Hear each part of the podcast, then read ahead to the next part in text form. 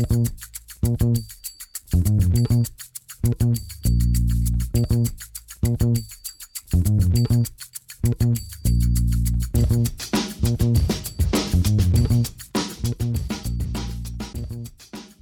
damit hallo und herzlich willkommen zu Football Rausch. Mein Name ist Tim Rausch. Schön, dass ihr wieder eingeschaltet habt.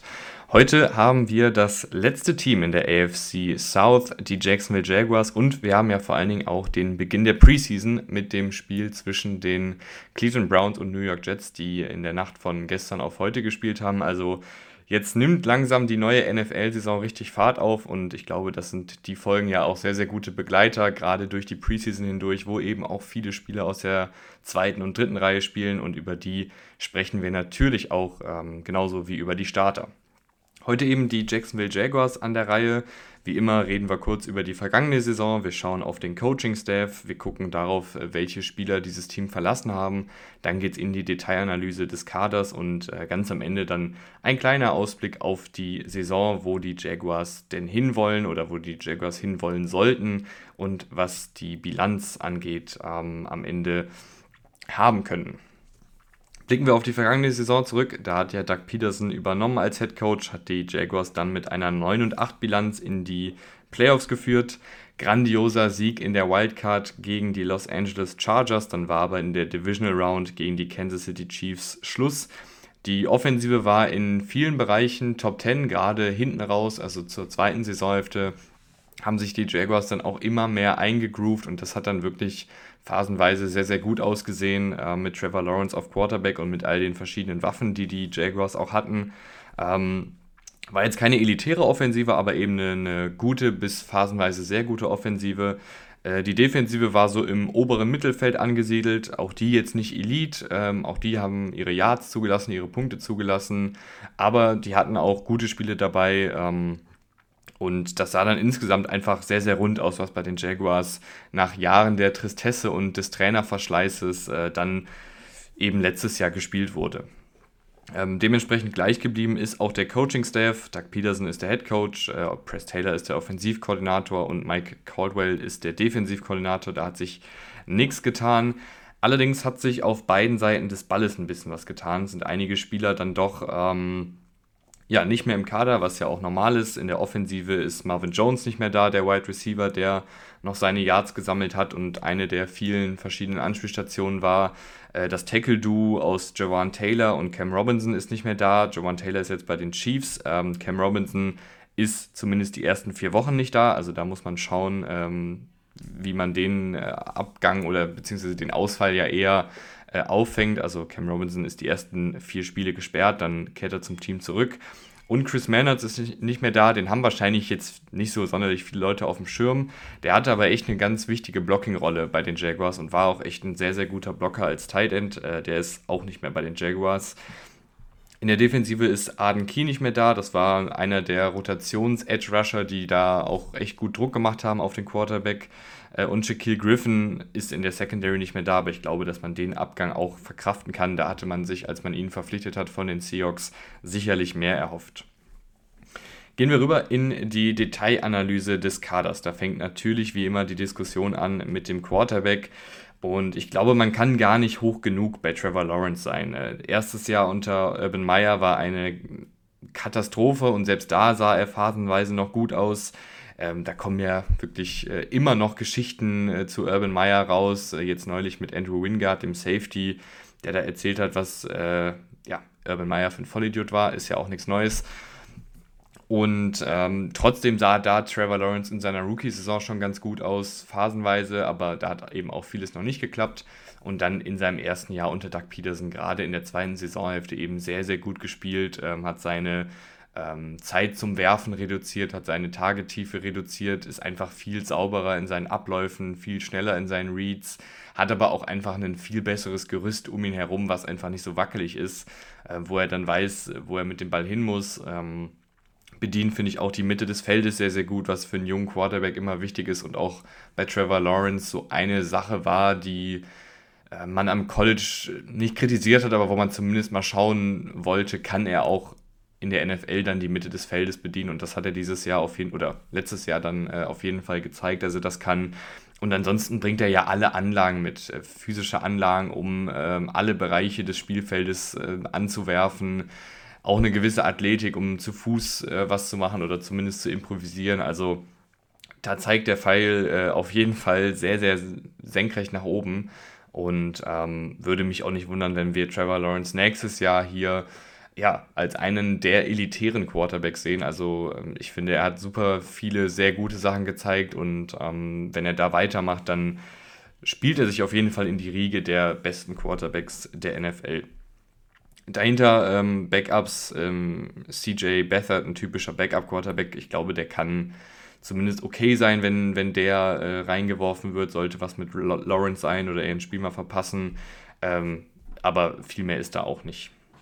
Auf Running Back äh, hast du Travis Etienne als Starter, der auch sehr, sehr gut gespielt hat letztes Jahr nach seiner schweren Verletzung in seiner Rookie-Saison, wo er gar nicht zum Einsatz kam.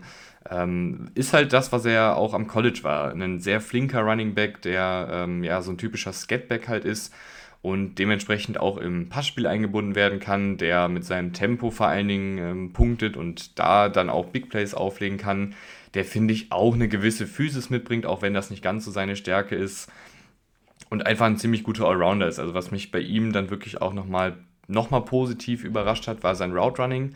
Ähm, da hat er wirklich sehr, sehr gute Fähigkeiten um da auch aus dem Backfield heraus verschiedene Routen zu laufen und jetzt nicht nur die einfachen, das kleine 1x1 des Running Backs ähm, zu machen, sondern tatsächlich auch komplexere Routen, die das Feld hinuntergehen oder eine Engelroute sauber laufen und dann den Ball in den Lauf bekommen. Also der ist schon echt eine gute äh, Matchup-Waffe, aber die Jaguars haben auch gesehen, okay, wir wollen jetzt vielleicht nicht unbedingt, dass ein Travis Etienne pro Spiel 30 Touches kriegt äh, und da vor allen Dingen im Laufspiel ständig äh, getackelt wird und ständig den Ball tragen muss.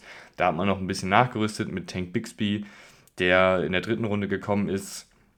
Ähm, auch hier verweise ich gerne auch nochmal auf die Draft-Folgen, wer da Interesse hat und noch ein bisschen mehr über die Spieler wissen will. Äh, Tank Bixby, ein sehr guter, geradliniger Läufer, wie ich finde, der auch ein gutes Tempo mitbringt, der nochmal ein bisschen mehr Physis mitbringt, gerade durch den Kontakt hindurch als äh, Etienne, der aber echt nicht so mega der kreativste Läufer ist, sondern der halt meistens nach Schema F läuft und ähm, auch jetzt keine wilden äh, Juke-Moves oder Spin-Moves oder Jump-Cuts oder so hat, sondern der kommt halt mit seinem Tempo, der kommt mit, seinem, mit seiner Physis, aber ist jetzt kein spektakulärer, äh, kreativer Läufer kann aber sicherlich seine 10, vielleicht auch 15 Carries pro Spiel bekommen und Travis Etienne kann dann einfach äh, da ein bisschen weniger machen und dann deutlich mehr im Passspiel eingebunden werden äh, oder halt für die Big Plays in Anführungsstrichen geschont werden.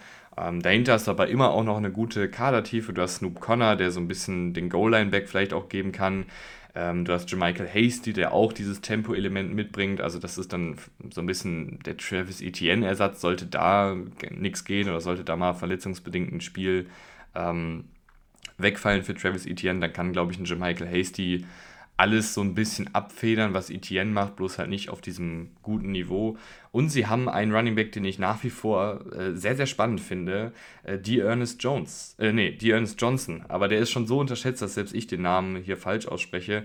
Äh, die Ernest Johnson, Fantasy-Football-Spieler werden sich vielleicht daran erinnern, dass der mal irgendwie für zwei Wochen oder ich glaube für ein Spiel oder so vor zwei Jahren, also nicht letzte Saison, sondern die davor, der Starter bei den Browns war und in dieser sehr limitierten Spielzeit von ein paar Spielen echt gut aussah. Also jemand, der keine sonderlich guten athletischen Fähigkeiten hat, deswegen wahrscheinlich auch ähm, ja, von den NFL-Teams nicht so hoch gewertschätzt, aber jemand, der echt gute Jump Cuts hat, der eine super Vision hat, eine super Übersicht hat äh, und da auch dann echt gute Yards rausgeholt hat, äh, auch Yards over expected, äh, die Statistik gibt es ja, ähm, da sah er auch sehr, sehr gut aus. Da geht es so ein bisschen darum, äh, Yards over expected, ähm, da wird geschaut, wie ist der Running Back positioniert bei der Ballübergabe, wie ist die Defensive dementsprechend positioniert, wie sind die Offensive Liner positioniert und was sind dann jetzt auf Basis dessen die zu erwartenden Yards, die ein Running Back rausholt. Und da hat er stets overperformed, also war dann stets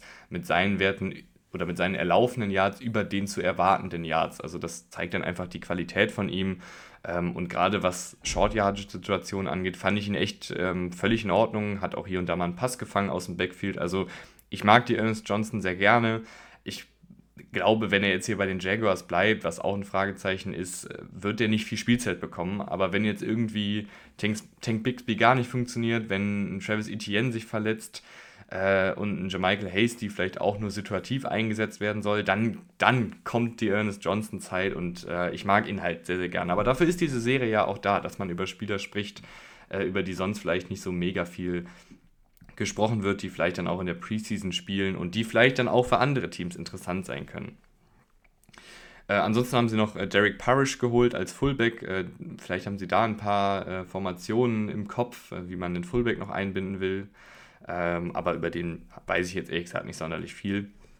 Gehen wir rüber äh, zur Tight End Position. Da wurde nämlich auch ein bisschen nachgerüstet. Du hast Evan Ingram verlängert, der ja eigentlich kein klassischer Tight End ist. Evan Ingram ist eigentlich ein Slot Receiver, wo Tight End draufsteht äh, und wird auch dementsprechend eingesetzt. Also Evan Ingram, niemand, der jetzt riesige Blocking-Arbeit leistet, aber der eben enorm gut arbeitet.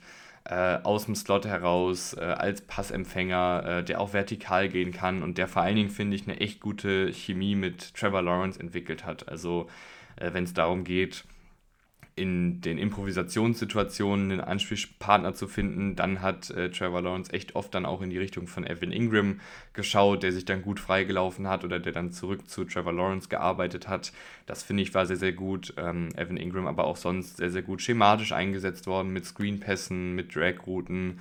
Ähm, da geht es wirklich einfach darum, dem den Ball in die Hand zu geben und dass er dann eben Yards rausholen kann. Äh, finde ich immer ganz interessant. Bei den Giants, äh, gut, das ist natürlich jetzt auch schon ein paar Jährchen her, aber als er bei den Giants noch viel eingesetzt werden sollte, haben sie oft versucht, sein Tempo in der Vertikalität auszuspielen, dass sie ihm halt vertikale Routen gegeben haben, wo er dann Downfield gewinnen sollte. Äh, die Jaguars haben aber gesagt, wir wollen das Tempo eigentlich erst nach dem Catch so richtig einsetzen, lassen ihn mehr senkrechte Routen laufen. Also jetzt gar nicht, dass er jetzt ständig irgendwie 30 Yards das Feld runterrennt und dann den Ball kriegt, sondern eben senkrechte Routen, Drag, Drag-Routen nahe an der Line of Scrimmage, wo er dann auch sein Tempo natürlich ausspielen kann, aber wo er dann vor allen Dingen nach dem Catch die Yards rausholen soll. Ähm, fand ich ganz interessant, dass sie das sozusagen als, als Stärke oder als Tempostärke von ihm gesehen haben.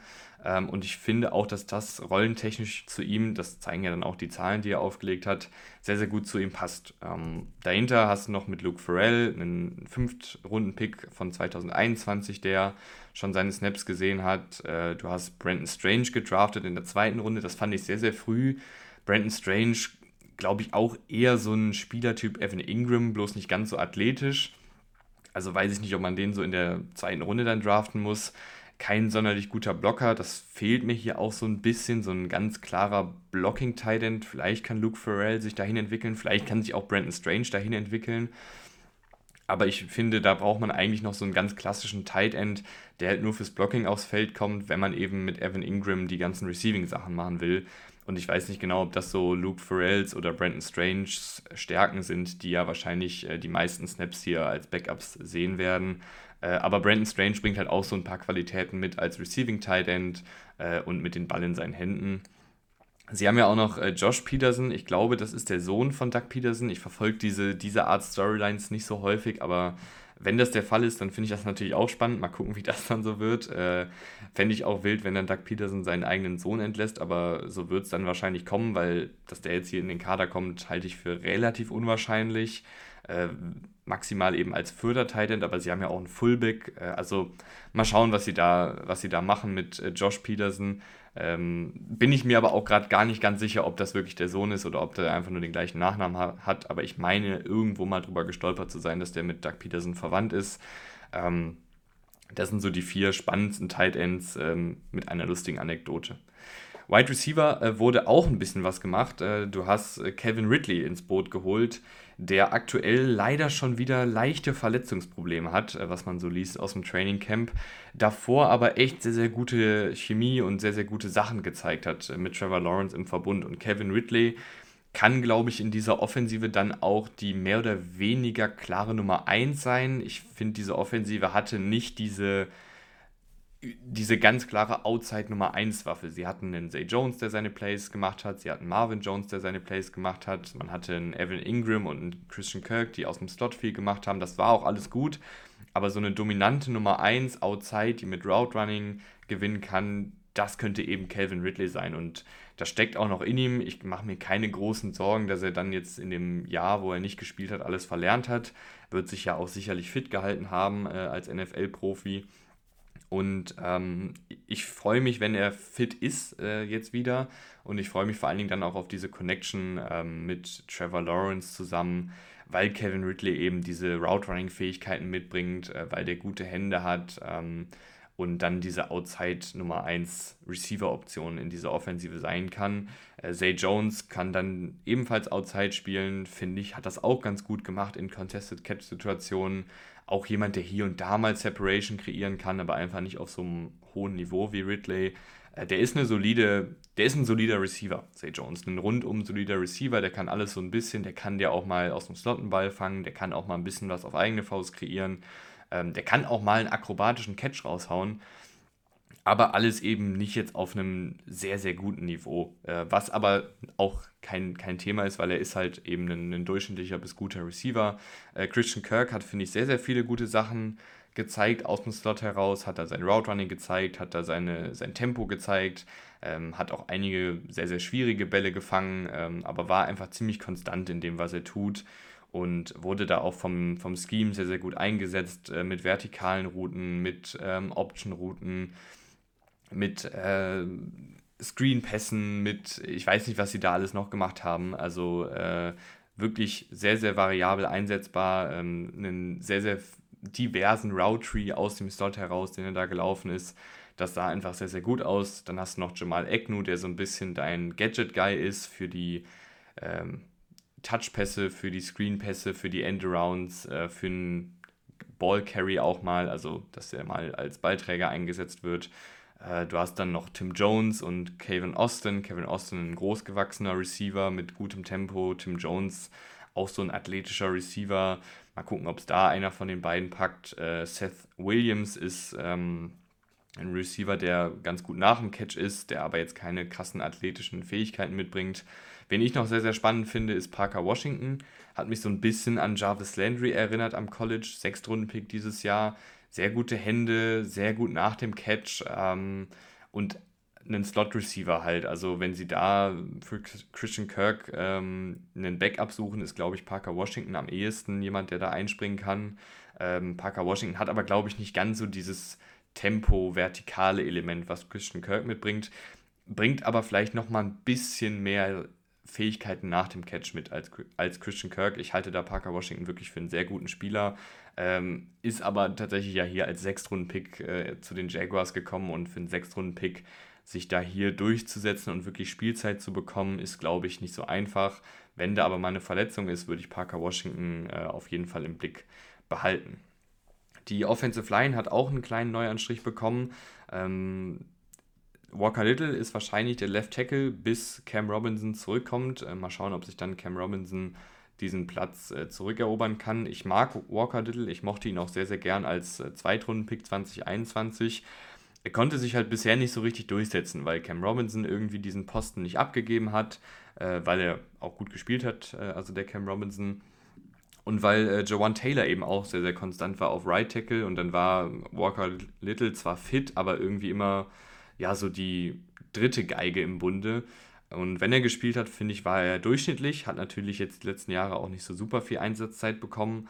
Ähm, jetzt als Starter ist dann seine Zeit. Das muss er jetzt zeigen, dass er da ähm, was gelernt hat in den letzten Jahren, dass er auch die Verletzungsprobleme, die er in seiner Karriere durchaus mal hatte, hinter sich gebracht hat der bringt halt eigentlich alle Anlagen mit. Er ist ein großgewachsener äh, Tackle mit guter Stärke, ähm, auch mit solider Athletik. Also ich mochte ihn, wie gesagt, ganz gerne als College Prospect und bin mal sehr gespannt, wie er sich dann jetzt so die ersten Wochen schlägt und ob er dann vielleicht auch den Posten von Cam Robinson übernehmen kann, der das aber die letzten Jahre eben auch echt ordentlich gemacht hat. Gerade in der Pass Protection ist äh, Cam Robinson die letzten Jahre immer sehr solide gewesen. Keiner, der jetzt Bäume ausreißt, deswegen ist für mich dieser äh, Tackle-Spot auch so ein bisschen offen. Also ich glaube, wenn Walker Little das gut macht, dann bleibt man bei ihm. Ähm, aber das muss er halt auch erstmal zeigen. Du hast ähm, in der Interior Offensive Line, fangen wir mal beim Left Guard an, äh, mit Ben Bartsch einen aufstrebenden Guard, der äh, bisher immer durchschnittlich war, der aber auch noch jung ist, der auch so ein bisschen Entwicklungsspielraum gegeben werden musste.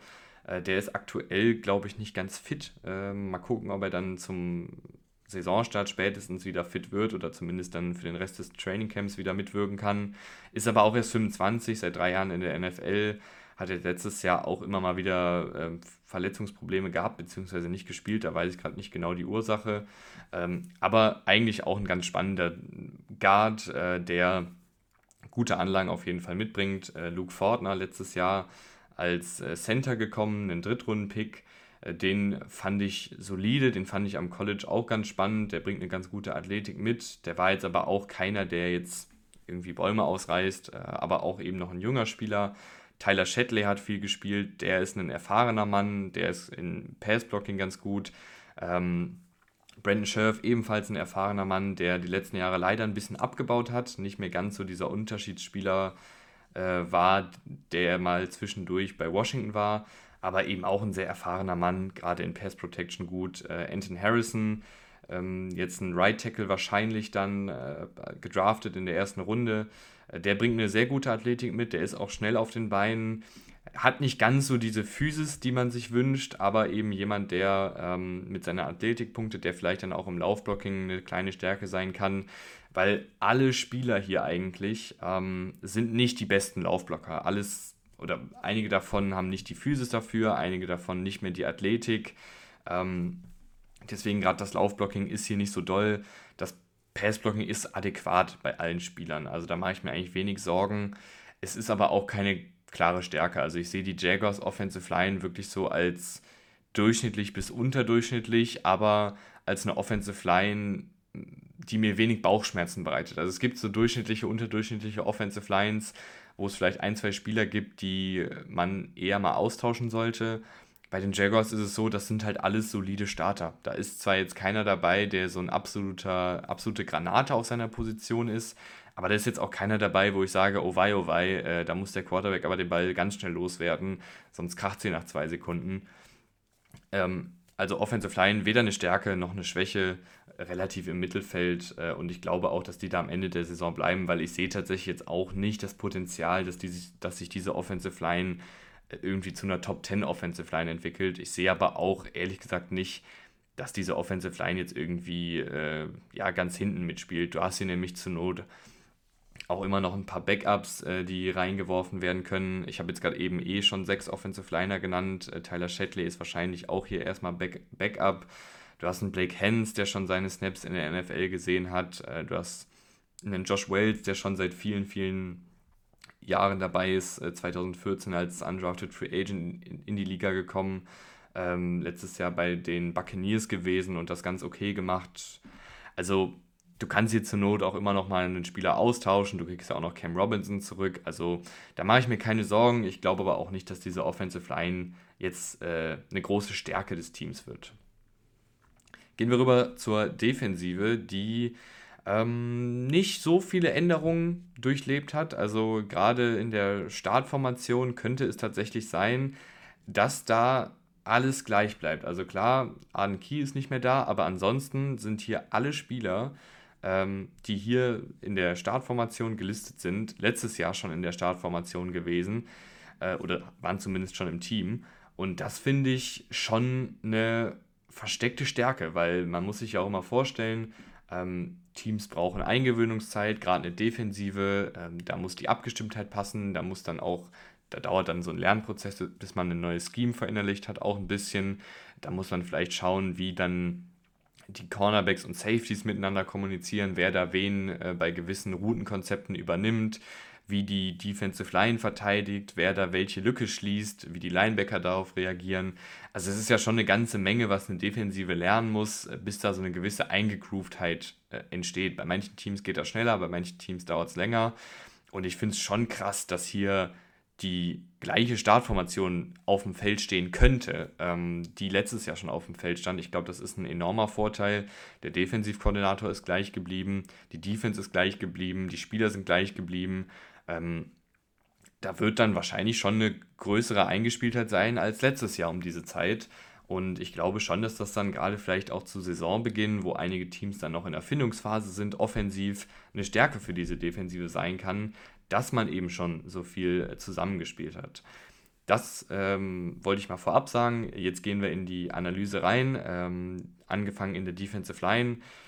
Da ist äh, wahrscheinlich ähm, Roy Robertson Harris ähm, einer der Ansprechpartner in der Interior Defensive Line. Das ist ein großgewachsener, physischer Defensive Liner, der sehr gerne rumgeschoben wird, der auch mal in Coverage droppen könnte, glaube ich, mit seiner Athletik. Der ist ein rundum guter Spieler. Der ist ein guter Laufverteidiger, der ist ein guter Pass-Rusher, den kannst du ähm, in der D-Line rauf und runter schieben. Äh, generell ist das so ein kleines Theme hier bei den, ähm, bei den Jaguars, dass sie da variable Spieler haben, denn The One Smooth ist ein ähnlicher Typ, äh, bisschen kleiner, bisschen kräftiger. Äh, auch den kannst du in der Defensive Line rauf und runter schieben. Der hat ein bisschen mehr seine Stärken im Pass Rush, weil der da mit einer Menge Physis und Power kommt. Ähm, ist aktuell aber noch angeschlagen. Ansonsten hast du in der Interior Defensive Line noch äh, Faloronzo Fatukasi und Davon Hamilton. Davon Hamilton letztes Jahr ein echt gutes Jahr gehabt, ähm, hat einen großen Schritt nach vorne gemacht, hat sich in der Laufverteidigung gesteigert, hat sich im Pass Rush gesteigert.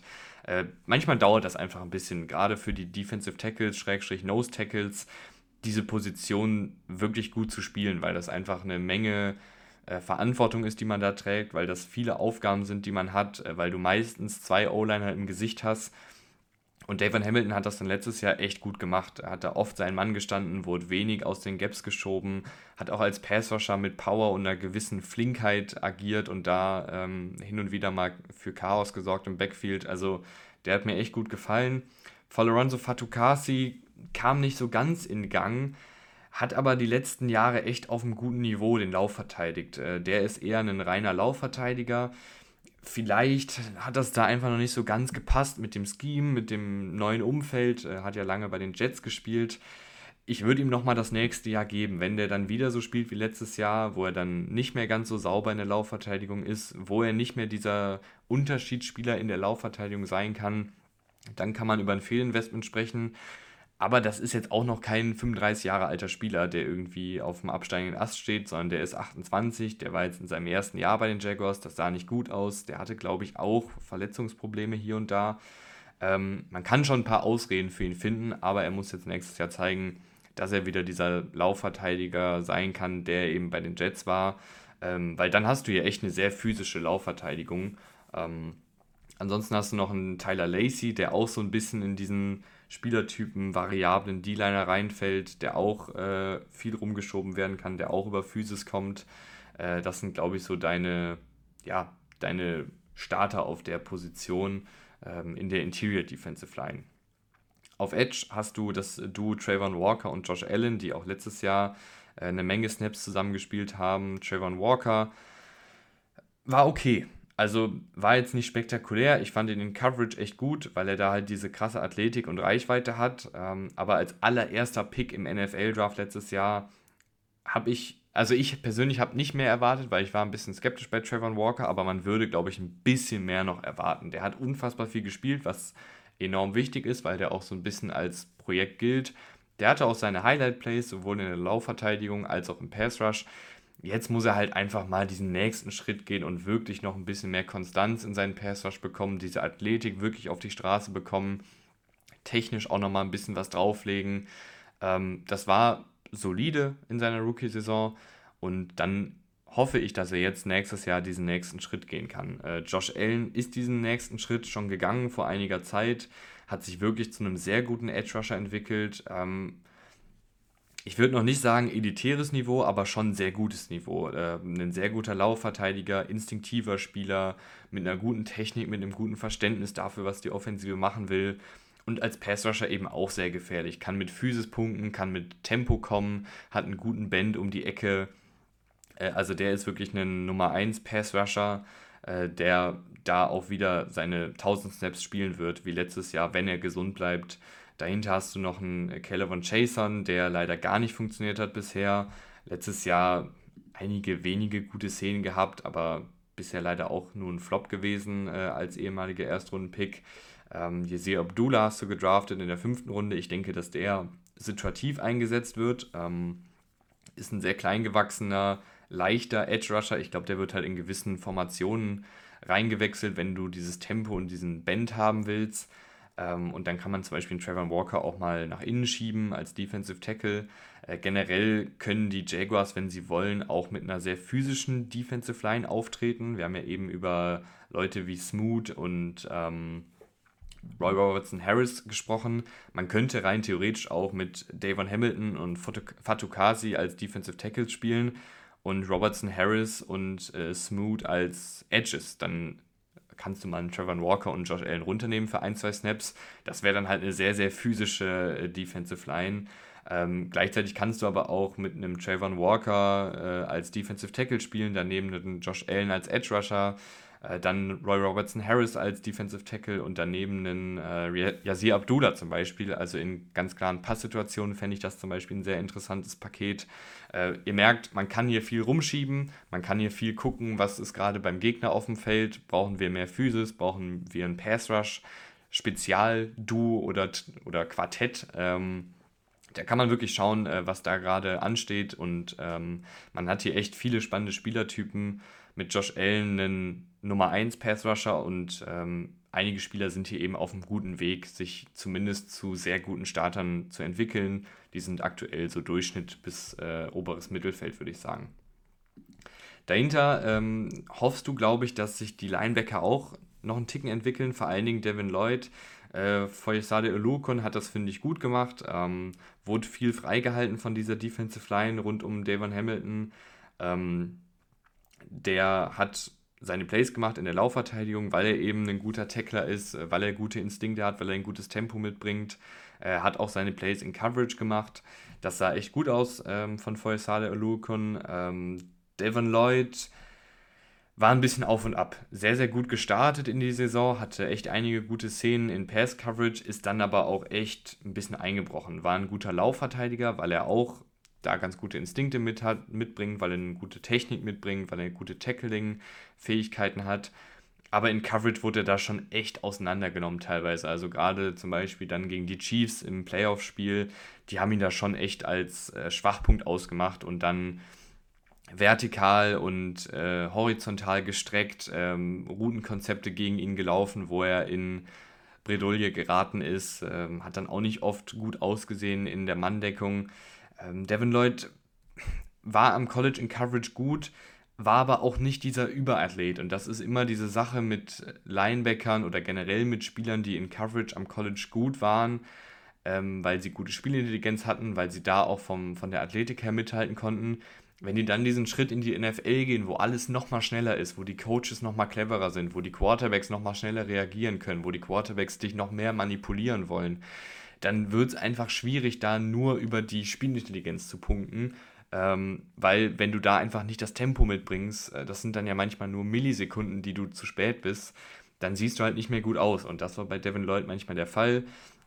Ich traue ihm aber natürlich trotzdem zu, dass er das äh, noch gut macht, dass er da sich auch weiterentwickelt. Äh, Chad Muma hast du noch in der dritten Runde letztes Jahr gedraftet. Äh, der, ja, weiß ich gar nicht, warum sie den gedraftet haben, habe ich damals auch schon nicht verstanden wenn der auf dem Feld war für seine 300 Snaps, äh, war der in Ordnung, äh, war ein guter Laufverteidiger, aber auch der in Pass-Coverage nicht so gut.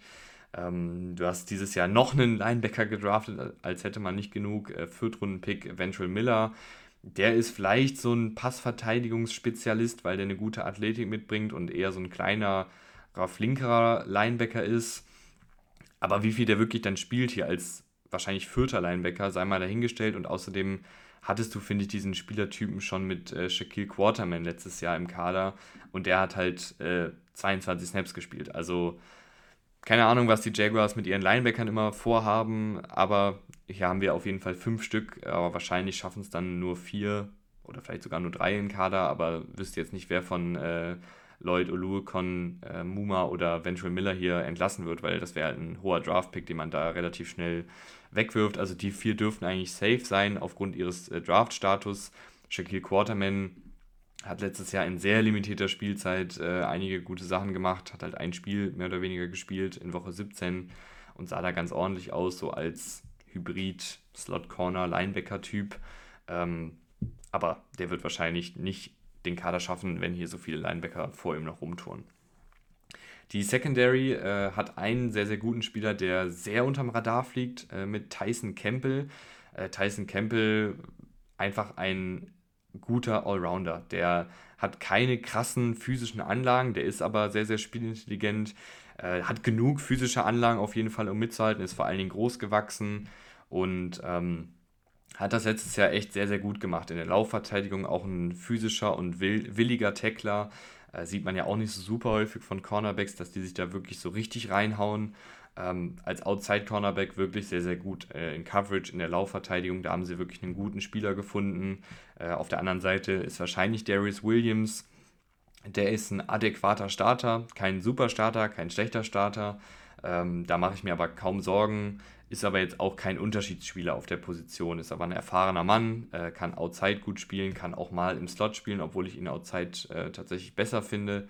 Ähm, Im Slot wird es wahrscheinlich Trey Herndon machen. Der hat das letzte Saison auch schon äh, häufig gemacht. Den finde ich okay. De das wäre so die einzige Schwachstelle, wo man vielleicht nochmal gucken kann, ob sich da nicht jemand im, im Training Camp noch beweist als Slot-Cornerback, obwohl du hier auch nicht so super viel Kadertiefe hast auf der Position. Ähm, letztes Jahr Gregory Jr. gedraftet in der sechsten Runde. Vielleicht kann der ein bisschen was zeigen, aber der ist jetzt eigentlich auch nicht so der typische äh, Slot-Cornerback-Prototyp äh, vom, vom Körperbau her. Ähm, aber vielleicht kann sich da noch irgendwer sonst äh, zeigen, der diese Slot-Cornerback-Rolle zumindest mal streitig machen kann, einem Trey Herndon, weil der hat die, finde ich, auf keinen Fall äh, sicher, weil dafür war er einfach nicht, nicht stabil genug in der Laufverteidigung, nicht stabil genug in Coverage. Ähm, aber ein Spieler, der dann auf jeden Fall sich im Trainingcamp hoffentlich dann auch nochmal steigert und sich nochmal zeigen kann, dass er diese Rolle eben verdient hat.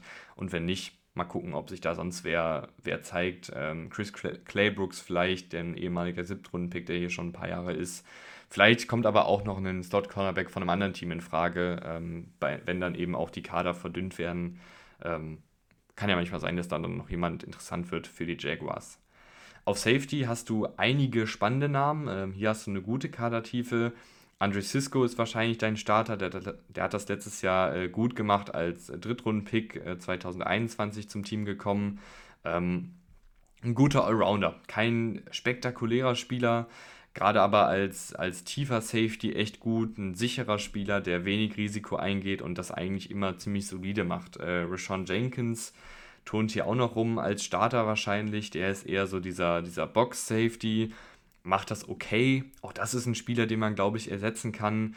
Ähm, ich weiß nicht genau, warum letztes Jahr Andrew Wingard so wenig gespielt hat, ob das verletzungsbedingt war. Ich glaube eigentlich nicht. Ich fand Andrew Wingard immer einen sehr, sehr spannenden Spieler, gerade in der Laufverteidigung, ein sehr physischer ähm, Spielertyp einfach von seinen Anlagen her. Auch ein Spieler, den du sehr gut rumschieben kannst in der Secondary der wurde aber einfach nicht so eingesetzt. Ähm, hat dann eher Special Teams gespielt oder mal so situativ ein, zwei Spiele bekommen. Ich fände gut, wenn der sich mal durchsetzt äh, gegen einen ähm, Rashawn Jenkins, weil ich Jenkins einfach jetzt nicht für besser halte. Ähm, ansonsten hast du noch Antonio Johnson, der so ein bisschen Slot Cornerback Safety Hybridspieler ist, in der dritten Runde, nee, in der fünften Runde gedraftet. Ähm, vielleicht kann der sich auch irgendwie den Starterplatz sichern, auch ein bisschen nochmal größer gewachsener äh, Safety. Also du hast hier vier Spieler, denen ich alle eine, eine Starterrolle zutraue. Ich wäre aber eigentlich erfreut, wenn sich Andrew Wingard wieder in die Startformation spielt, weil ich finde, der hat das echt gut gemacht. Der ist auch ein junger Spieler noch. Ähm, der hat auch mal die Jahre davor Starter gespielt. Also mal gucken, ob er sich da im Training Camp jetzt zeigen kann und sich diese Rolle ähm, sichern kann. Generell finde ich diese Secondary der Jaguars ziemlich unspektakulär, auch vielleicht nicht ganz so sexy, auch vielleicht nicht mit so mega vielen Spielern, die noch eine Menge Entwicklungspotenzial haben. Aber es ist halt eine ziemlich solide Gruppe, äh, die jetzt keine Bäume ausreißt, die aber ähnlich wie die Offensive Line, glaube ich, auch keine klare Schwachstelle ist. Und jetzt haben wir äh, viel über die Jaguars geredet reden wir noch kurz darüber, wo die Reise hingeht. Ähm, tatsächlich bin ich bei 9 und 8 rausgekommen. Das ist dieselbe äh, Bilanz wie die Titans in dieser Division. Das heißt, wir hätten einen Tiebreak an der Spitze. Es liegt aber nicht daran, dass ich denke, dass diese Teams gleich auf sind. Also ich sehe die Jaguars von der Qualität her doch nochmal über den Titans. Ähm, aber ich sehe, dass die Jaguars einen deutlich schwierigeren Spielplan haben als die Titans, da sie ja auch ein Playoff-Team waren. Ähm, du spielst also jetzt aus Sicht der Jaguars gegen die Chiefs, du musst zu den Bills, ähm, du spielst gegen die 49ers, du spielst gegen die Bengals, du spielst gegen die Ravens.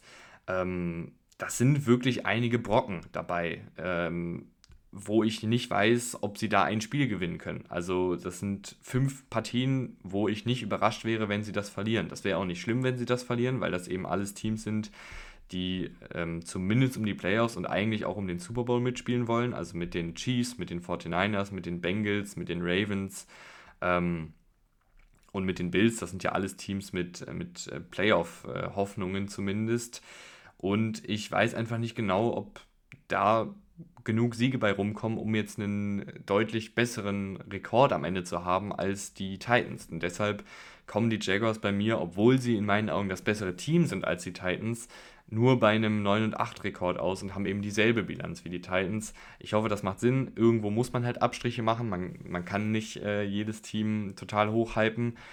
Ich finde aber, und ich glaube, das hat man auch gemerkt, äh, die Jaguars sind gerade was die Offensive angeht, echt super spannend besetzt und haben da, glaube ich, immer noch Luft nach oben, obwohl es letzte Saison schon echt gut war. Und die Defensive Line finde ich halt super spannend. Äh, bei den Jaguars wird, glaube ich, wieder ein spaßiges Team, ein spaßiges Team. Äh, jetzt habe ich das gerade zweimal gesagt. Ein spaßiges Team, eine spaßige Offensive, wollte ich sagen. Ähm, und ich freue mich drauf, äh, die Jaguars zu sehen. Mal gucken, was die so nächste Saison drauf haben. Und ich freue mich auch, wenn ihr nächste. Äh, Leute, ich weiß nicht, was heute los ist. Es ist irgendwie Freitag und ich, ich komme nicht ganz klar. Aber ich freue mich, wenn ihr in zwei Tagen wieder einschaltet, wenn wir uns eine neue Division vornehmen und wir dann wieder über all die Spieler reden, hoffentlich mit äh, ein bisschen weniger ähm, Sprachfehlern. Ich weiß nicht, was heute los ist. Ich muss vielleicht auch mal ins äh, Podcast Training Camp. Wir hören uns dann in zwei Tagen wieder. Macht's gut.